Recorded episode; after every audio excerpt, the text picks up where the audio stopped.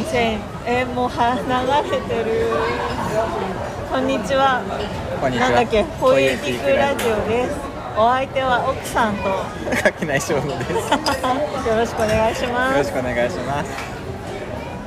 えーっと我々は今立川で飲んでます、はなぜかというと今日は満開ステージ A3 スプリング2022いスプリングだ。ねあスプ サマーにやば。2022、えー東京外東京千秋楽が、はい。大千秋楽。が終わった後です。夏組最高。この録音は、えー、とこのポッドキャストは、えー、と大千秋楽が配信されてるので配信を見た後に聞いてください。はい 日はもうねあの奥さん会ということで。シラフに戻っちゃいそう。じゃあやめた方がいいんじゃない録音でもまあとりあえずあの喋ろうか。もうね。一回録音取ったらそれで同速使わないから。うん使えないよこれは。そもそもねこれあのバックもうるさいですからちゃんと声入ってるかもわかんないし。酔っ払った。酔っ払ったね。うん。もうなんかさね。無理だ。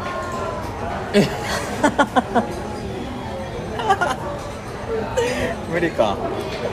取り留めありで喋ろうと思うと。いや取り留めありで喋ること誰も期待してないから大丈夫。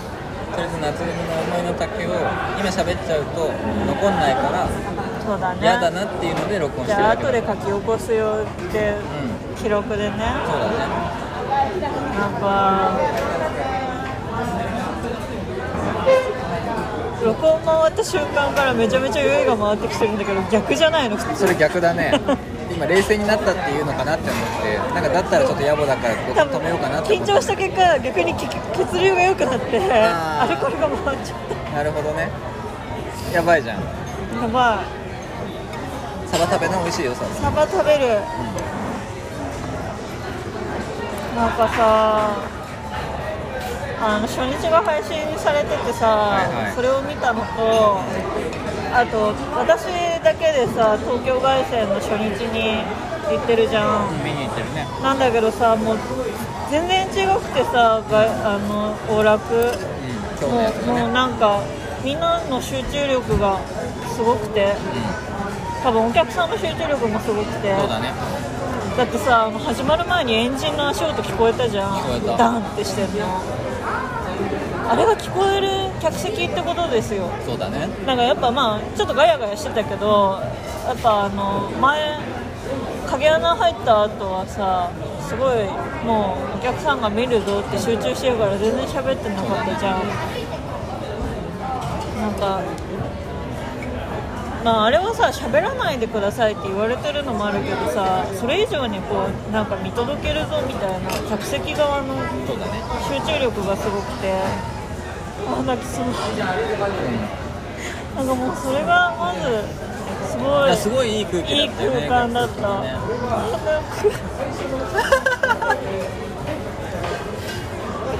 なんかさ、こうふ多分初めて現地で物販並んだんだけどしかも開演前に並ぶことあんまりなくて私、スタッフさんがさ、まあ、ものすごいこう連動なんですよ、はいはいはすごい速さでさばくしなんだけどだからこうかなりドライなんだけど「はいお次の監督さん」っていうだけ。なんかその気遣いっていうかなんかなんだろう。もう各々の仕事を守りつつも最低限の世界観を守りますよみたいなエクスキューズがすごくて。なんかそういうところすごい好きだなって。いいやね本当にねその物販スタッフまで含めて行き届いてたよね。ういや僕さ休憩時間にトイレ行ったんだけどあさうんうん。向こうでも物販並んでるわけよ。んうん。ここでスタッフさんがずっとさイカル三角さん兵藤十座さんシトロンさんのブロマイド売り切れましたみたいなこと言ってるわけ。ちゃんと売り切れ報告をねさん付けでやってて、すごいよかった。いいね、うん、だからなんかあの、さああのスタッフ含めての全体集合写真とかをさケコバとかで撮ったりするんだけどさもう一貫してもう一番最初から松崎さんって映らないんですよ。あれはやっぱり自分の立ち位置が監督さんに相当する泉ちゃんに相当するポジションだから自分は映っちゃいけないんだとなるほど。自分のところに本当は監督さんがいるはずなんだから映らないっていうのを徹底しててあのスタッフだけの、ね、集合写真の時は映るけどキャストとは映らないっていうことをやっててなんかもうそういう作り込みってバカにできないんですよ本当に。なんかそのそれ自体がねどうこうっていうよりその気遣いがだからなんかなんか2.5次元界のディズニーランドなんだよ。本当に。本当にそうです劇場は夢の国でその世界観の作り込みのために手間が惜しまないっていうのがねすごい結実してるなって思って。さあめっちゃ好き。いやなんかやっぱり演劇をテーマにしてる演劇ってさなんだろう。距離感難しいじゃん。難しいね。でもそこで恥ずかしがらないのがすごいいいところだと思って。でなんかあのやっぱ天満役のね陣内師匠がまあみんなに公演回って言われるけどやっぱ結構恥ずかしいことをはっきり言っちゃう言っちゃうところがすごい今回良かった。そうだねてかなんか悪いことってないんだけど。食べちゃっていい？うん。悪いことって基本的にはないんだけどやっぱりかっこつけたいじゃんみんな。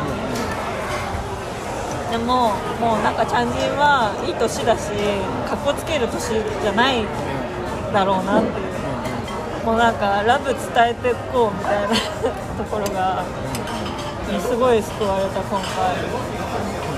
そう今回1回ね中止になってますからね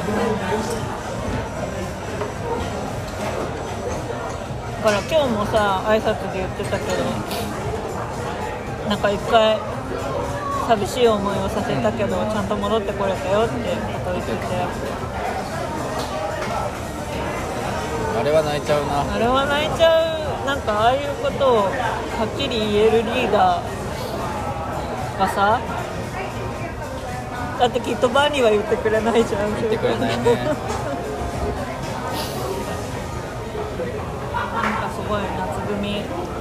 だからここまで来れたねみたいな気持ちになっちゃう。なっちゃうよね。だ秋は秋の乗り越え方をすると思うけど似たようなことがあっても。なんかあーうん。落ち着いてきた酔っ払いが。すごいなんか酔っ払いの波がすごいね。うんいやでもなんかねすごいディテールの話がしたかった。のうんじゃあいいよして。えいいの？ういきなりめっちゃディテールに行くよ。んいいよ。なんかさあのミスミがさ数をさ数がモヤモヤしてるのをなんとかしてあげたいって頑張るじゃん。めっちゃ一瞬で解決するんだけどなんか最初の方あの初日の配信とかさ凱旋初日とかさやっぱなんか初めての友達だから数が。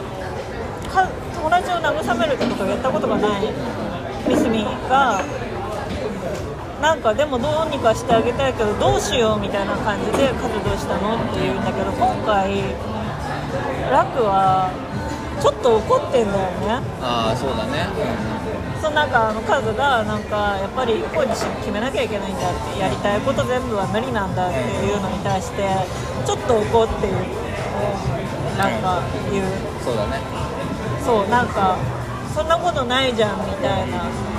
数は今まで全部やってきたしそれが数のいいところだしなんでそんな自分今までの自分を否定するようなこと言うのみたいな感じでどうしたのっていうなんか情報量やばみたいな。ね。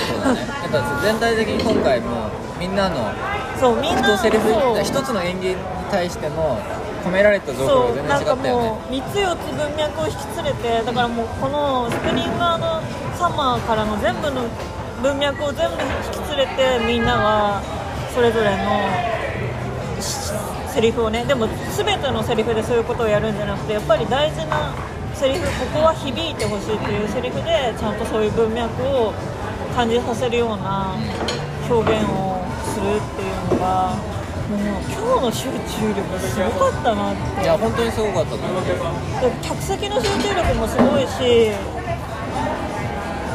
役者の集中力がこんなにクリアに伝わってくる千秋楽すごいよね。3時間の芝居で。そう3時間だよね。本当にさ。あれはねだから今まで私往楽ってみんな往楽見たがるから撮れないから避けてたのなんなら。確実に見に行きたい人だから私はさなんか往楽カテコがあるぐらいでしょみたいな気持ちが結構あって。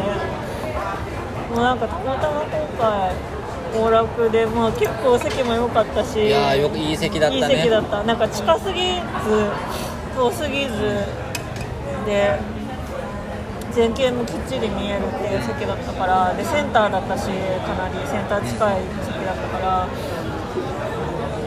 もうねこれ以上の感激体験を できるだろうかみたいな。全ての状況が揃ってたね今回ね。バイブスもチケット運も。いやしかもねいやだ今回は提供されたものもね。そうだね。今回だからそれこそだからもうお話としてもさ最後まで幕が開くだろうかっていう話なわけじゃん。そう幕もそうだしちゃんと最後までやりきれるだろうか。そう役者が役者がっていうかそのやりたい頑張りたいことを最後まで頑張りたいと思ってても頑張れない人がいてそれをどうやって乗り越えるかっていうのが主題になっている話なのでもともとがもうこのご時世にあまりにも符合しすぎるっていうだからもう開演あの始まる前から私は原作履修してるからもうこの状況であの話をやるっていう初恋甲子園やるっていう時点で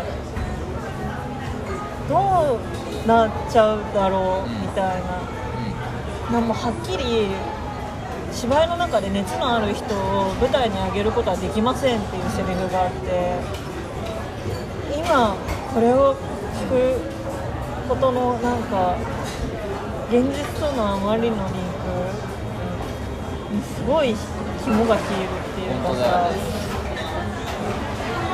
なんかそれこそこう配給のさラストでさこれネタバレになっちゃいますけど翔陽が熱出しちゃう。でベンチに下げられるっていう。でも今だったらまずコートに入れてもらえないんですよ。そのなんかスポコンとかっていうかそういう頑張ってる人が好きみたいなものにありがちな体調不良を押すとかそういうトラブルを一回売っちゃってやっちゃうみたいなことがそもそもあのすごい狭くなってるそうだね。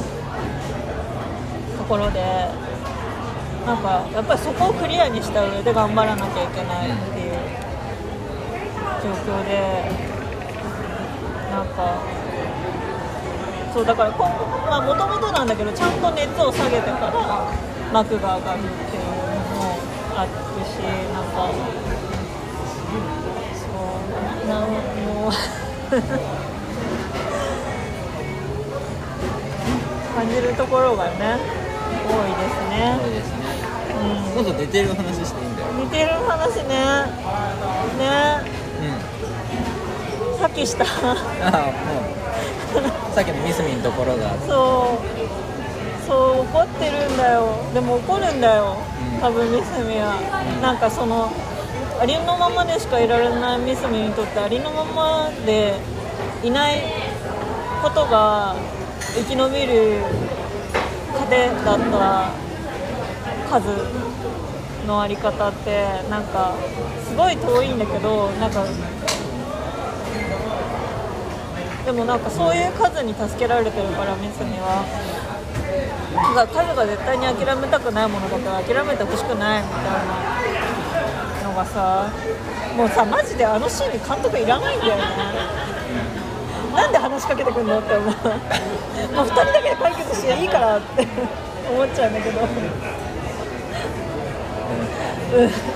店員いらないから。うん点いらないからね。なんかそうなんなんかそうやっぱり初日配信を見てから生で見てるけどもうあの初日配信してくれた時の精神状態では見ずにいられなかったんだけどどうしてもねどうせ現地で見れたんだったら見ずに現場で初見したかった気持ちが拭えないね。なるほど。ねうん。なんかやっぱり何も知らん状態で見たいじゃん。いや話の筋は原作やってるから知ってるんだけど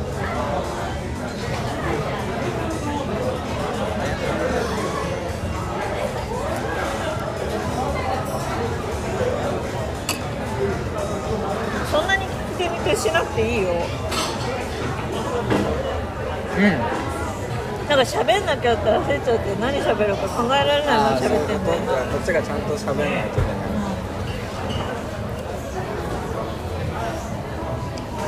うんやめないこれ。やめるの？これ。これ？なんで？だってだってあなたがツイートだとツイートしないツイートにする前に喋っちゃうと大丈夫。もう一回やる。もツイートしないからって言ってたんだよ。もう一回やる。う一回やるってどういうこツイートでもう一回やる。とツイートでもう一回やる？じゃあ大丈夫ね。分かった。私が悪かった。うん。でこれはおしまいおしまい。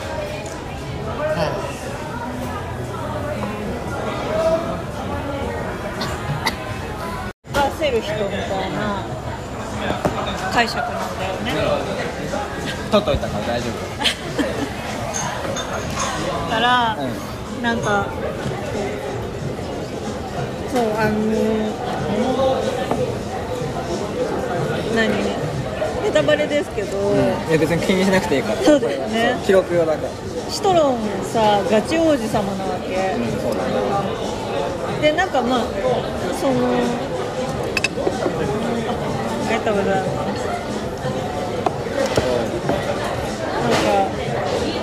これあの多分今までのステだとあんまり絡みがないから出てこないんだけどそのなんかムックにこう冗談で王子って言ってるんだよ。え。冗談としてね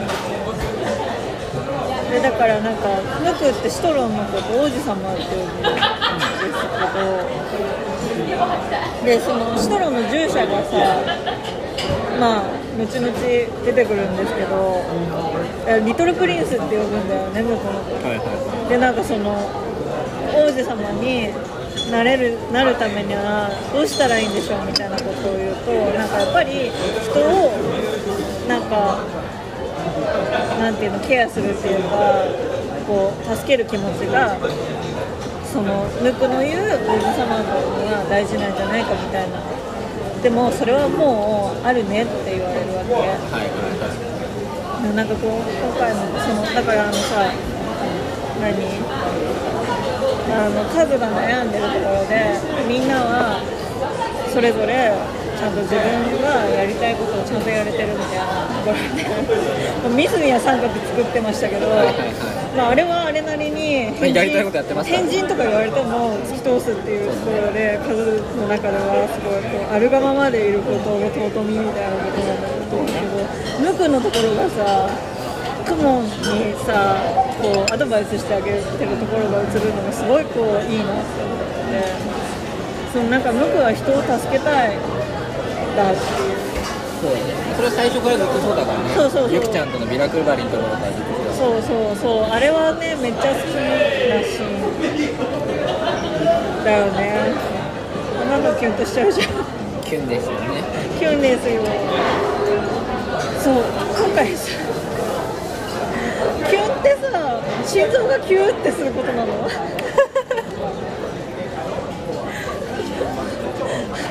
めっちゃめっちゃおおって思っちゃったんだけど。キューってしてたね。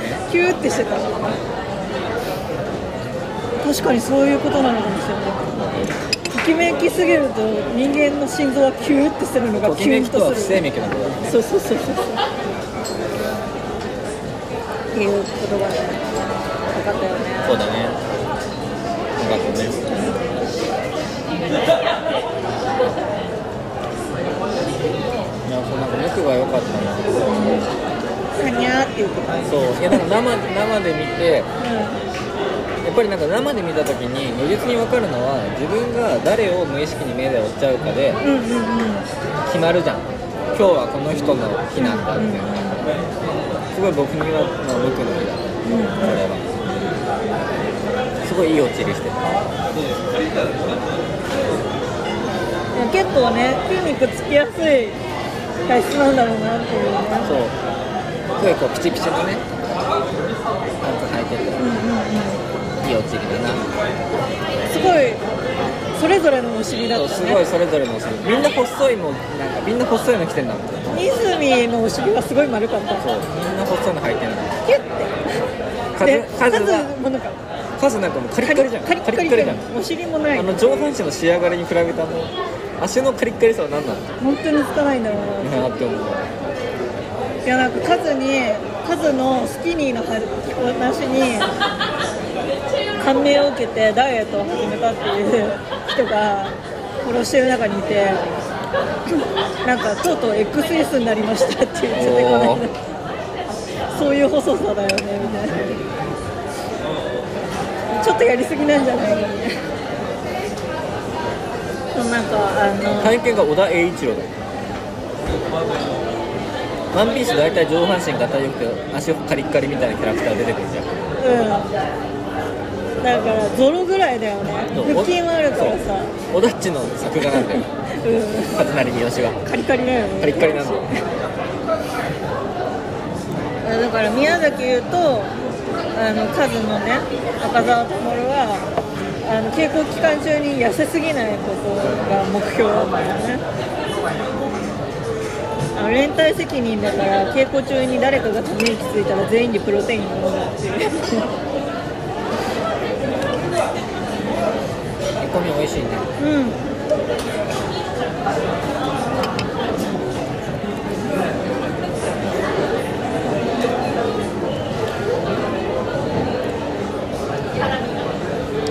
これは意識しない方がいいんだよ。意識しないでいいけど多分このまま流すんじゃないかなと思う。流さないかなさすがに。帰り道ちゃんと録音する。めっちゃ編集してくれるってことでいい？そんな時間ないでしょ。ないね。マジないね。ないでしょ。今日中に帰れるかわかんないもんそうそうそう。遠いんだよね。いや確かにね。でもさなんでこの場所？だったら10分黙っても大丈夫。周りのガヤガヤ録音されてるから。無音じゃなきゃいいの？いやまあ無音でもいいんだけど別に。放送事故とかね。あーでもあれだよね。まあ、だってポッドキャストってそもそも全編通して放送事故みたいなもんだから私たちのポッドキャストがね。あそうそう。ポッドキャストはっていうのはそう主語がでかかったうん。僕たちのポッドキャストは。あでもこれリアルにさこう隣の席のカップルの会話がつまんねえ体験ができるそうできるんでだよ。だから僕たちは飲み屋で隣のカップルの弾んでない会話にすごい黙ってこうお酒飲みながら帰り道にすごいあの時のあの会話跳ねてなかったねっていうのを話すのが趣味じゃん。本当に性格悪いよね。そう。でもその性格の悪い楽しみをこのリスナーの皆様にリスナーだって言ってる。聞いてくださってるマジくさマジくさね楽しんでもらおうっていうのが趣旨だとするならばじゃね？いいんじゃね？っていう気はするよね帰り道に片っぽが言ったコメントに対するマジでまとえてないコメント返したコメントを再現して遊んでたりする。そう出ねたりするいやでもねあれね楽しそうだよね。どれあの跳ねてない会話あいやえっ、ともうちょっと。ーもうちょっと解説するね。うん。一、回 A3 から離れて大丈夫おいいよいいよ。あのねこの前友達と会ったんだけどさ、うん。友達がねそれこそ出会い系マッサイトって言わないんだ。マッチング出会い系サイトはもう古い。のもうもう桜しかいないやえー、とマッチングアプリで会った人となんかこうさ会ってお茶したりお酒飲んだりするみたいな話をしててさ、うん。要するにあの場で相手跳ねてない会話の人たちってそういう人たちなんだよ大体。つそうね。あれさよくない？いやその初めましての人とこうやり取りするわけじゃんで別に気に入られようとかもあるけどまず何より自分のこと知ってほしいとか相手のこと知りたいとかっていうのがさあるわけじゃん、要するにそれってさ純粋にさあのーこの「ポイエティックラジオ」のゲスト会と同じことが起きてるあそうね。あまあそうね。あなたとお話ししてみたいと思ってましたうんうんうん。で実際話してみましたっていう時に一生懸命なんかぶっちゃけ今のはなんか今お互いにバイブス合ってないのをうすうすお互い気づきつつもあなたのお話聞いてますよっていうのを一生懸命伝える場なわけじゃん。うん。なんか楽しそうだなえでもあなたはポエティックラジオでゲストに出てくださる方々がいるからマッチングアプリを使わなくてもそれができてるよってこいやマッチングアプリのその話を聞いてて僕はマッチングアプリめっちゃ羨ましいなって思ってたうん。そうやってなんかそれこそ東博樹で言うと「おはようね」これまで会ったことないような人と会っておしゃべりしてみるみたいな課題にしたいなって思ったの。でも確かに僕にとってのマッチングアプリってこれだわ。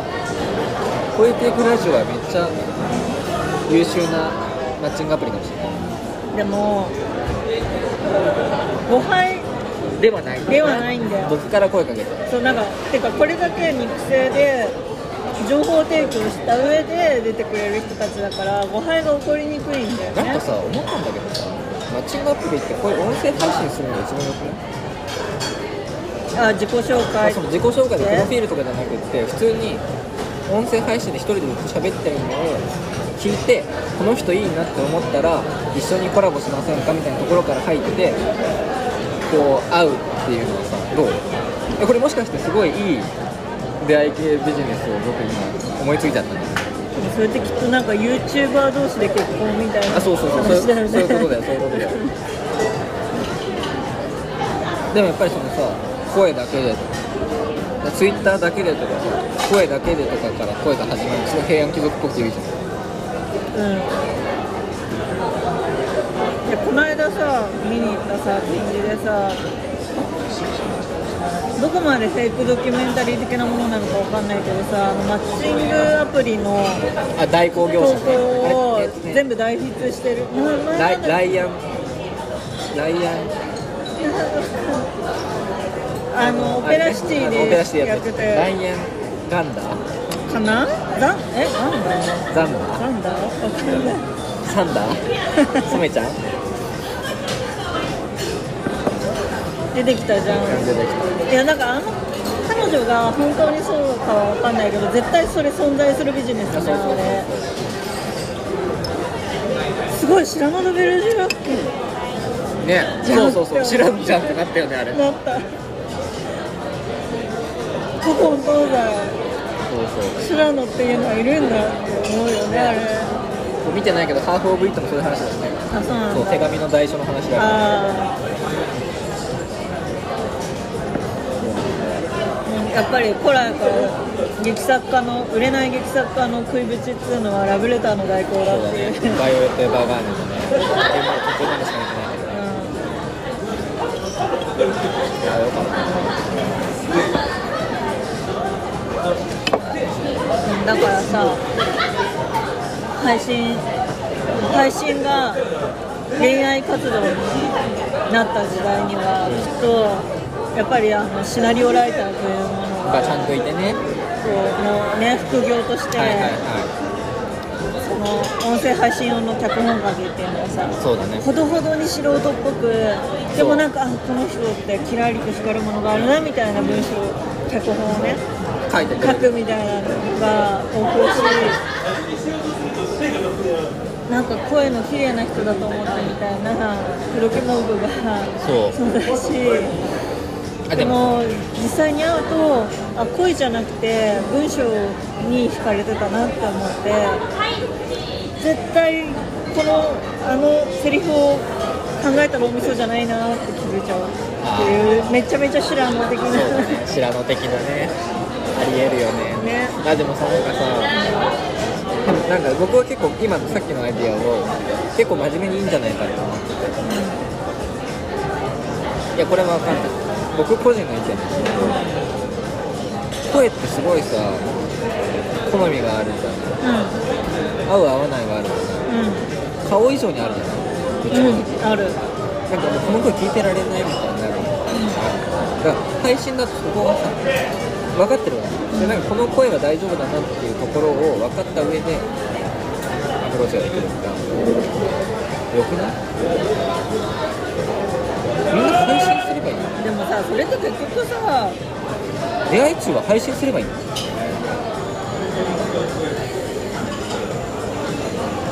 なんかさ配信してる出会い中嫌じゃない？なんかポッドキャストにさハッシュタグで出会い中とかつけといて。さこの声にピンときたらお便りください。でもなんかめちゃめちゃインタビューとかやりまくるさ YouTuber とかってそんな感じだよいやきっとそういうことなんだと思うんだよね。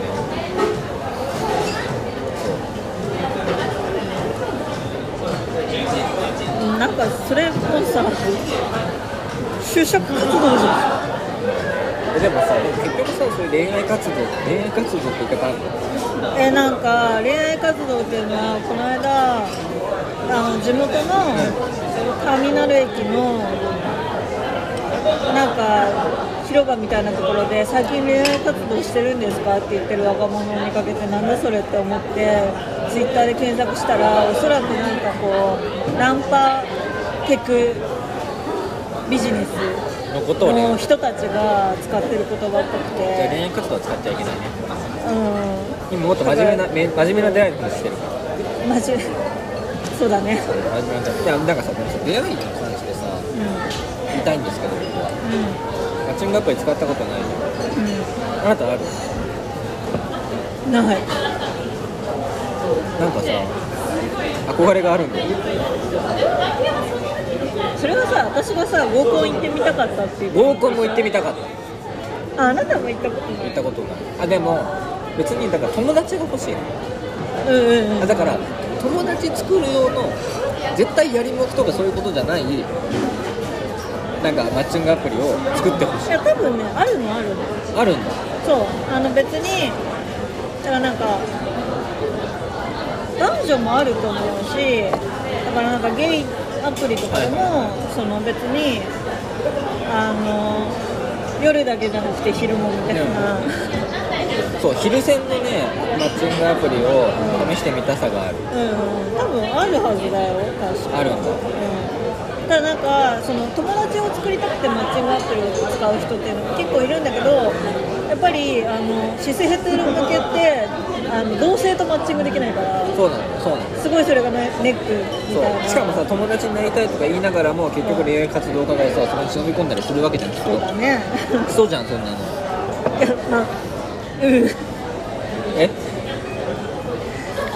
えっとつなんか多分ツイッターとかでやればいいじゃんとかなんじゃない？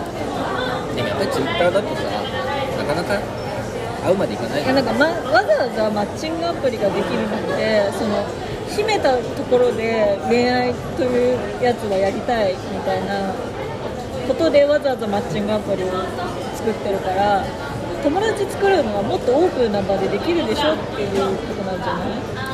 友達作りアプリまではいらんやろみたいな。ああでも分かんないわ。そのマッチングアプリのさマッチングのアルゴリズムよく知らないからあれだけどさ、こっちからフォローするわけじゃない。こっちからフォローするわけじゃないわけじゃん。あマッチングアプリだね。そう。あツイッターはさそこでも一個さ自分の好みが反映されるわけじゃん。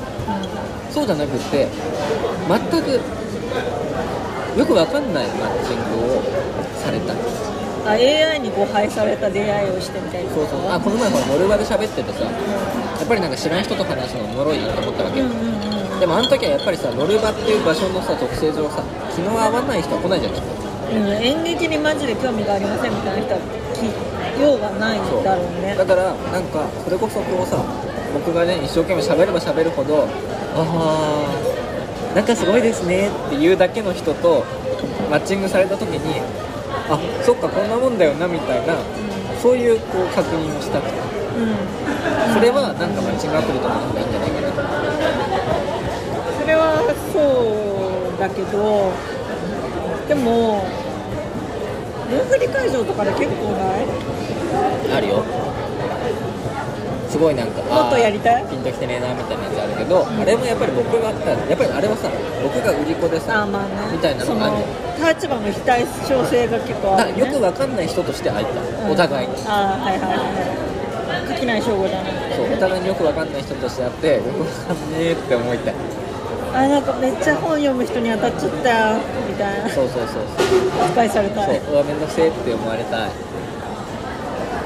おっさおっさんはめんどくせえって思われるから自分も持ってなくなったわんいやいやいやいやわかんないよ。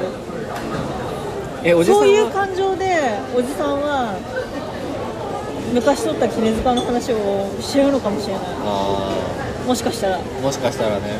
なんかこうおじさんから見て若者が新生新人類のように向こうからもう異物としてやっぱ関わらんとこって思われたい欲求があるのかもしれない。えー、ないでしょだって今あなたにはあるわけでしょ。ういや別にそれを思われたいわけじゃない。思われたいわけじゃなくて自分のなんか試してみたい。どこまでの他者を許容できるのああそういうことね。そう。うーん。あー。だから映画好きでというタグでマッチングされて恋愛映画しか見ない人とマッチングされてマジで話が終わらないまあ僕恋愛映画好きだけど。ね日本のよ。ああメグライアンとかじゃなくてね。そう。あなたが映画が土屋太鳳とか。認めうん 土屋太鳳が悪いわけじゃないけどね。あのプリレジェの主役の子とかが出てるや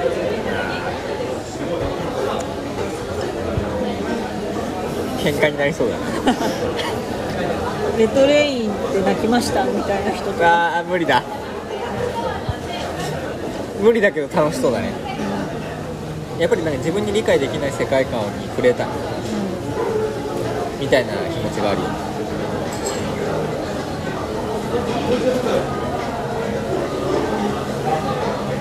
やれば？友達アプリを入れて。そうそうそうだね。プロフィールに既婚ですって言うと総立けにされたりとか。プロフィールに「非婚です」って入れて会った時の会話すべて録音してポッドキャストで配信させていただきますって書くのどう？えっと運営に通報される。かも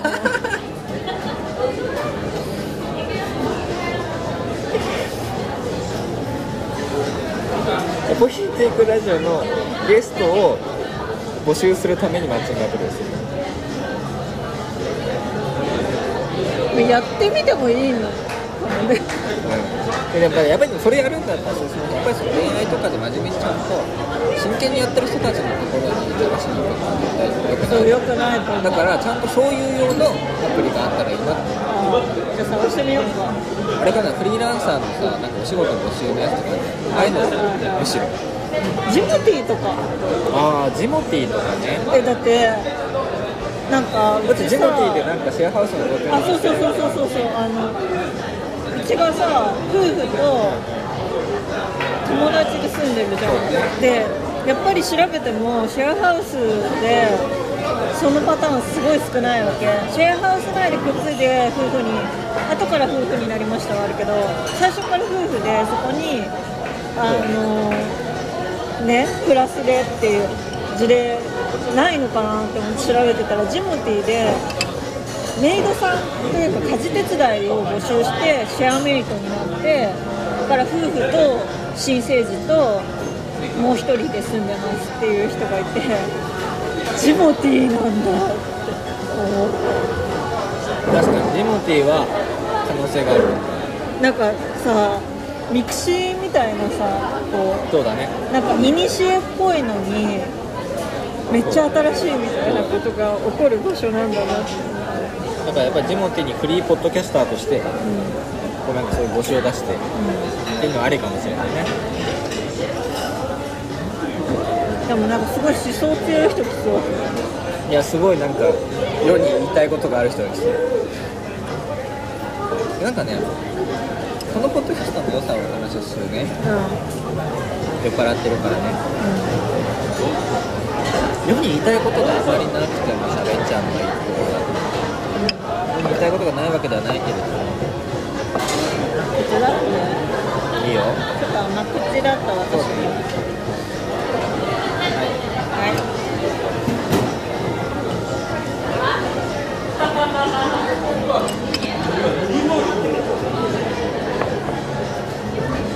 いわさび美味しいよ。食べた食べたあんま辛くないねし美味しい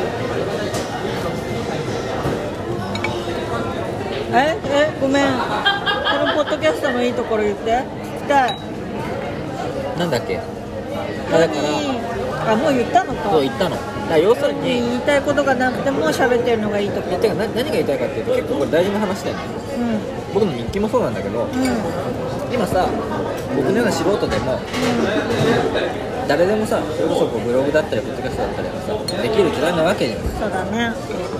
でその時にねなんかこう出す時にさみんななんか考えるわけよいろいろ。その世に出すのであれば役に立たないといけない。何かこう笑えるかそうそうそうお時間を頂戴知するからに識になるかはそうそうそう。金になること。そう。っていうのを西原が言ってる。そうちゃんとそういうようなことをしないといけないみたいになるじゃんでもさ多分好き勝手やってるのにさそん。なこと考える義理ないわけですよ本来は。みたいなところを徹底してるのは偉いなって思うんですよ。うんおおセルフ褒めだね今のそう今セルフをね別にそれをねたくさんの人が聞いてくれるとはそもそも元から思ってないわけ。うこれマネタイとしてねんうん。どうにかしようみたいなこともないわけじゃんな別にだからそもそも聞いてなんで聞いてるんだろうぐらい思ってるわけうん。なんかやっぱりそれってさでもそれってすごい大事というかなんかよくわかんないものあってよくない？なんかそのなんていうのそれ結構これ本当にその役に立たなければいちゃいけないみたいな価値観が嫌じゃん。それに対しての一つの抵抗の仕方として何これっていうものを積極的に出していくっていうねのはやだなんか酔っ払って真面目な話するのすごいおじさん臭くない？めっちゃ突然我に返るじゃん。え？いやすごい勉強になります。いや今のなし。へえすもねごいっす。いつかは分かるよ、ね、頑張んなよ。麗華店赤耳の社訓を忠実に守ってるんすね。本当にね。マジ参考になります。リスペクトっす。あの自分はちょっと世界の役に立たないとかは考えたことないので皆さんエーステナツタンの配信を買ってください。そうだよね。今具体的にエーステのナスタに関しては売り上げに貢献したい気持ちはあるので、うんえもう買えんの？えだって今日の配信に載ってるもん。あそうかそうかそうか。だからはいそのままアーカイブも買える。のねえっとね多分明日あのディレイのライブ配信があってなるほどなるほど。多分6時ぐらいからあの流れてあさってぐらいからいつでも見れる。みたゃあ火曜日ぐらいから見れるんだな、ね。そうそうそうそう。なるほいや今日のテーマは良かった。どいやよかったね。今日みんなよかった。よみんな良かった今のは南森町さんがテーマ推しだからテーマをフィーチャーしてああそういうことね。いやテーマはよかったね。なんかね解像度上がった。南堀橋さんのおかげで？あすまあそれもある。なんかそうちょっと気にかけるようになったっていうかさやっぱ知り合いが好きだとこうなんとなくさ親戚の子みたいな気持ちになるじゃん。そうだね。なんか天満の生きってるところがただ生きってるんじゃなくてこう結構自分にプレッシャーをかけるために生きってるんだみたいな。そうだね。それどっちが先かわかんないけど、ね。まあ、あのお前そこでそのね世界各国の主演男優賞を総なめにする男だ街やるかみたいなシーンあるじゃないですか。でも今まではあんまり思わなかったけど今日のは完全に葉っぱ自分に葉っぱをかけるためにそうだねかなり背伸びをして要求してきたじゃん。そうだね。なんか天馬ってすごい頑張り屋さんなんじゃない？って思っちゃって。だってまだ高校生なんだよ。あ高校生なんだ。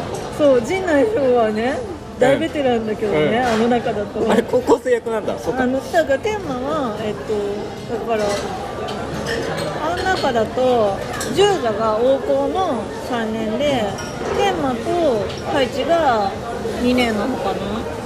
だから王校トリオなんだけどあそこって。なるほど。でだからあのエース世代だと出てこないけどだから天馬がさ芸能人でこう結構絡まれるから色道場さ治安悪いじゃん？絡まれるんだけど十座がこうなんか普通に困ってそうだからなんかもう知り合いかみたいなこと言ってそのなんかミーハーのやつらをね追っ払ってくれるっていうのがあって一緒に投稿してるみたいなのがねサブエピソードとしてあって。なるほど。でなんかそれで10代に助けられてるからなんかこれでできることだったらなんか借りっぱなしは嫌だからって言ってなんか演技指導してあねげるみたいあ止まっちゃった今。な長すぎたの？いや違うの。こっちでね。なんか操作。ああへえそんなことできるできるっぽい。なるほどねそうなんだ。天馬高校生なんだ。うん。うん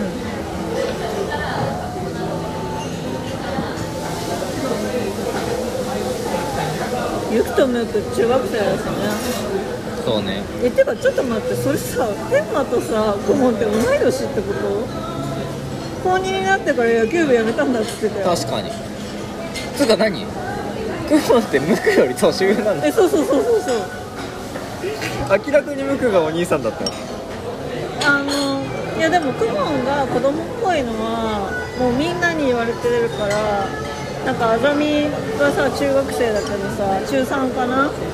だけどもうなんかクモンの方が下に見られるみたいなのは普通に原作準拠なんだけ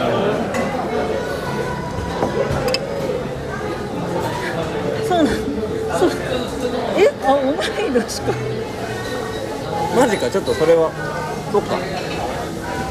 まあちょっとね中の貫禄がね中の感覚が違うから。ね。いや雲マジで新ほぼ新人だから。そうね。なんかもうほぼ新人で魔法役主役に大抜擢されて3部作終わってエースできてるみたいな感じのタイミングだから大型新人っていうかな。なるほどね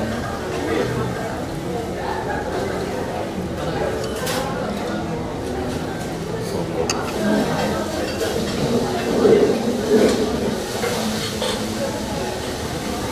う考えるといろいろ面白いね。面白いね。ステだとなんかその設定よくわかんないままで見たからね。アクト2になると多分あれカズとミスミは二十歳になったってことあ嘘19かも。あまだ19かもなるほど。最初が18181818カズが大学1年だってカズなんか将来のこと考え出してたよ。そう進路考えてる。なんか院に進むかどうか。だから大学23年にはなってる。どうなんだろう。えあれ？18大学生ってさ。18192021でしょ？だね。多分。じゃあ多分まだ19歳だ。19歳19歳か。なんか何？遠い目してるよ。19歳かと思って。でも今思い19歳ってマジで子供だよねいやーてかねもう今なんだったらね28とかも子供よ。う29も子供だしなんなら30も子供だと思ってるからんそれは言い過ぎじゃない？自分より1歳下だったら子供だと思ってるから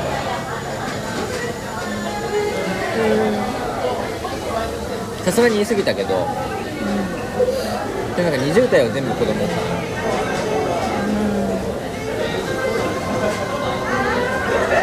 ごい共感を得られてないね。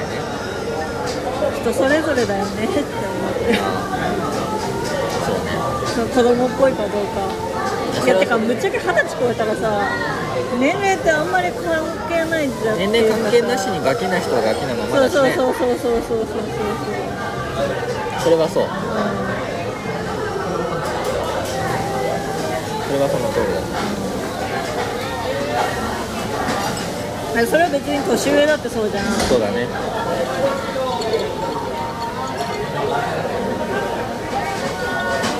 そうだね。それは思うい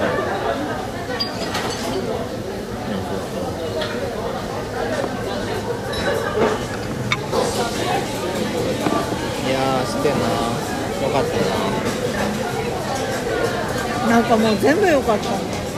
全部良かったっていうのはもうなんか全員の士気と集中力とやりたいことがめっちゃ一致してた。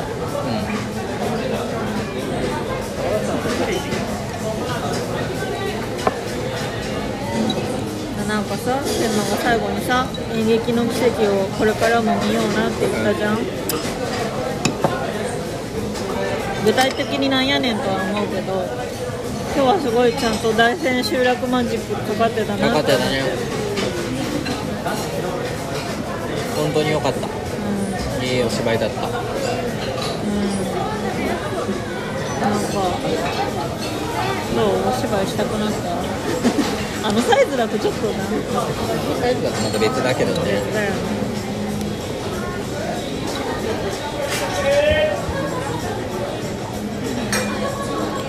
でもいいなって思いましたよは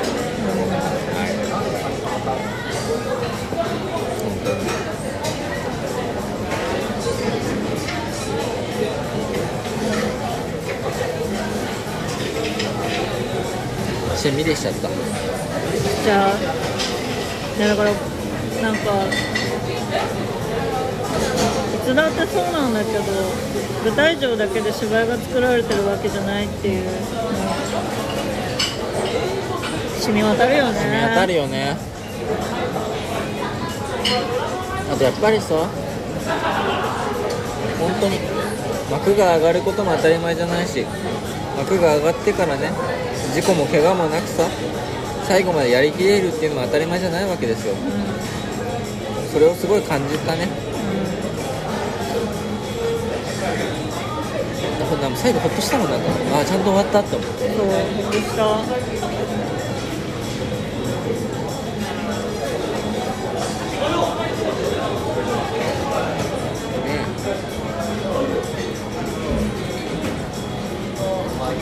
無事走り切れたなっていう気持ちもね。すごいですよ。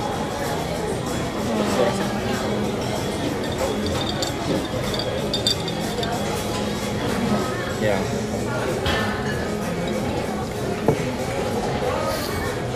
かったな。決してハマってよかった。そうだね。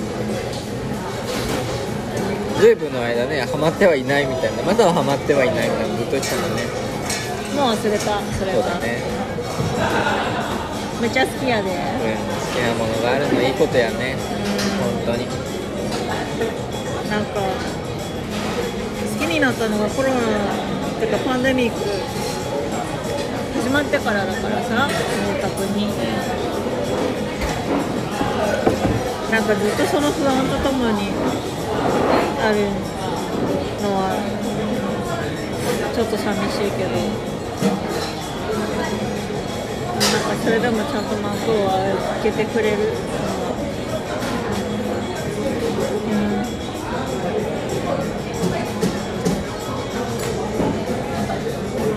ん。すごい裏の苦労を考えるといやてか考え想像できない、いや本当にね。うん、裏でどれだけ配慮しているって。だってどこまでやるか難しいじゃんそうだねあんだけキャストの人数もいるしねなんか本当になんか厳しいところとか一人もう楽屋一人一つみたいなキャストの人数少なければかあるけどあの人数でいるとそれはできないしあと逆になんかそのそもそもあの稽古中にさご飯行けないとかさ打ち上げないとか楽屋挨拶ないとかあるけどなんかなんだろう。それが作品にもたらす影響っていうのがバカにできないんだよね。そうだね。いやそうなんだよね。かこの2人って作中だと仲いい設定だけど多分全然稽古場で喋ってないんだろうなって分かっちゃうんだよねそうなんだよねなんかエステは企画自体はさもちろんコロナ前からやってたからもうみんな割と共演してるメンツは仲いいし、まあ、夏組とかそれこそめっちゃ仲いいけどからなんかそういうの感じないで済むけどなんかやっぱすごい仲いいはずのキャラ同士がぎこちないみたいな。でなんかそれがこう本番始まって急速に良くなるのって本番始まると喋れたりそうだね。できるからじゃん。なんか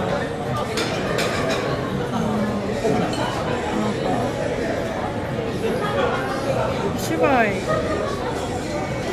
その A3 そのものが芝居の稽古よりもさ個人の生活にフューチャーしてるみたいなところがあるじゃない？今みんな一緒に住んでて一緒に稽古しててなんかそのし公私混同が全て舞台に結実するみたいなまあそういう話だからね。それって現実のお芝居の稽古もそううんでそうだね。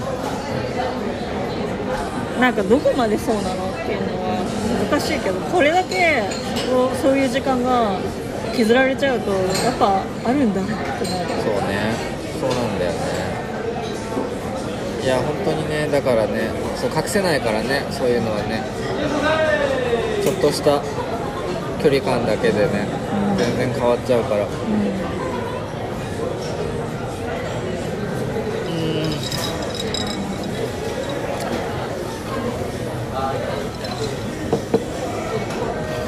いやーだから夏組に新しい子が入ることよりも今後夏組キャストにキャス編が発生した時が怖い。いや本当にね。それ別に夏組だけじゃないんだけどいやなんかどこもそうなんだけど。うん。なんか積み重ねたものが大きすぎて。そうだよね。3年でしょ？いやだからねどうなっちゃうんいだからもう全然別のものにはなるとは思うんだよね。うん。マスミがすでに変わってるけどマスミも全然違うわけじゃん。うん。でもなんかマスミはマスミでなんかこうちゃんと関係性が築けてるなって思う。けどそれはなんかやっぱ中の人の特性が大きいなって。そのどっちのマスミもさすごい人懐っこい子なんだなって。そうだね、なんかゲラなのにクールな役をやらなきゃいけないの2人ともそうだし。なんかさだからなんかやっぱりキャスティングの上でマスミっていうのは寂しん坊なんだっていうのが一貫してる。うん、そうだね。でなんかそれがその座組に受け打ち解けるのにすごいよく採用したんだろうなみたいなのを感じられるからなんかすごいこんなに幸福なキャス編の見せられ方うん。あるんだなみたいなすごいあの客数編じ発表自体がめちゃめちゃ早かったんだよね。ね、だからすごい配慮だなと思ったしなんか今後もそれぐらいのホスピタリティを持ってキャス編をすることを求めちゃうけどいいのねすごいハードル高いけど大丈夫っていうのはなんで割と今のところねエステに関してはその辺すごい信頼感が、ね、ちゃんと作れてるからね。いやすごいと思うあれ。あれをね基準にしたらね危ないよ。サイレントキャス編とか耐えられないくなっちゃうよ。本当にね。本当にそうだよね。だから割と中の人などいませんみたいなうん。ミーティング多いからさ。そうだね別にキャス編キャラクターが変更されたわけじゃなくて中の人が変わっても中の人などいないので一緒ですからね。あるからね。そうだね。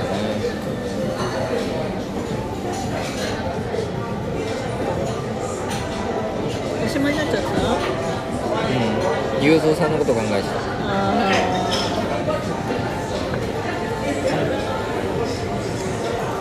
雄三さんね。でもなんかね普通にみんなゆうぞうさんの話するんだよ。ゆうぞうさんっていうか滝口さんの話するんだよ。すごいいいいなっていうか。だってフィルコレのさ夏組会私行ってるじゃん。であの時も滝口さんの夏タンをが出てた夏タンをねみんなで見てるから。通にディスってるからね。竹内さんのことをね、なんかう流してるのはさ楽の映像なんだけどあの人初日あのだから雄三さんって結構出てない時間も長いから普通に楽屋まで戻って休憩してたりするわけ。あの人初日あの出てきたと思ったらあの何？ゼリーひげにゼリーつけてきたりなんかすごいいい匂いするなって思ったらこんにゃく畑ついてたみたいなうん話普通にしてて。うんいいね。なんか。愛なんだね。ってそうだね。あの大阪公演の時に今回の大阪公演でロビーにセミが入ってきて、はいはいはタッキーじゃないかって。いうん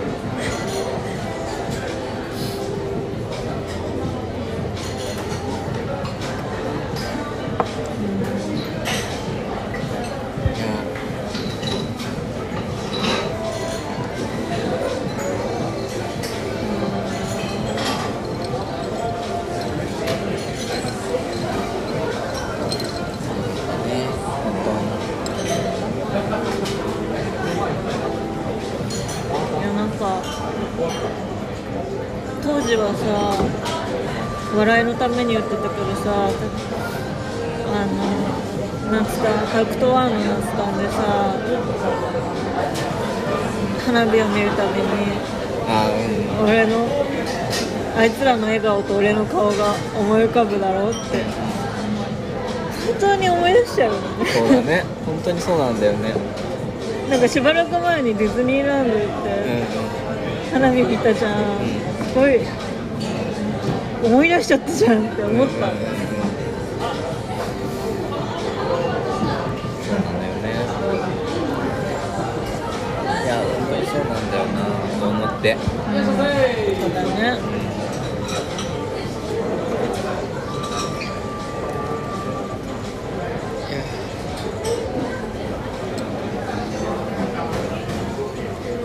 いやすごいだから無事千秋楽を迎えられてよかったなという気持ちと、なんかしみじみ夏が終わるんだなっていう気持ちがね。ねすごい。劇場出たらめちゃめちゃセミが鳴いてて。うわーってなっちゃう。うわーってなっちうゃうよ。本当にうわーってなっちゃいますよ。だからクモンが昔のことを思い出してる時の SE がセミの声だったじゃん、多分こう夏組のことを思い出す時あの劇場から出た時のセミの声と一緒に思い出すよねってそうだね。思って、なんか今回本当に夏になったんやったじゃん。だね。からカズが最後にさ来年の夏もまた会おうねっていうのだから今までは季節とさ作中がずれてたから概念上の来年の夏だったんだけどなんか今回マジの夏だったせいでさ来年のマジの夏もやってくれるのかなみたいな気持ちになっちゃうのがさ、欲張りだよなそうだね。夏組が芝居してたらそこは夏ですか？そうだよごめん今あくびしながら返事しちゃった。うんそうだね。いやー。どうしようかな。締めに3本食べたかったけどお腹がいっぱいかも。しれないあらそうか。あなたとい一杯を分け合うとかでいけるのかな。あんだけ席空いてたら許してもくれるかな。どうだろう。ミニとかないのかなねちょっと後で見てみよう。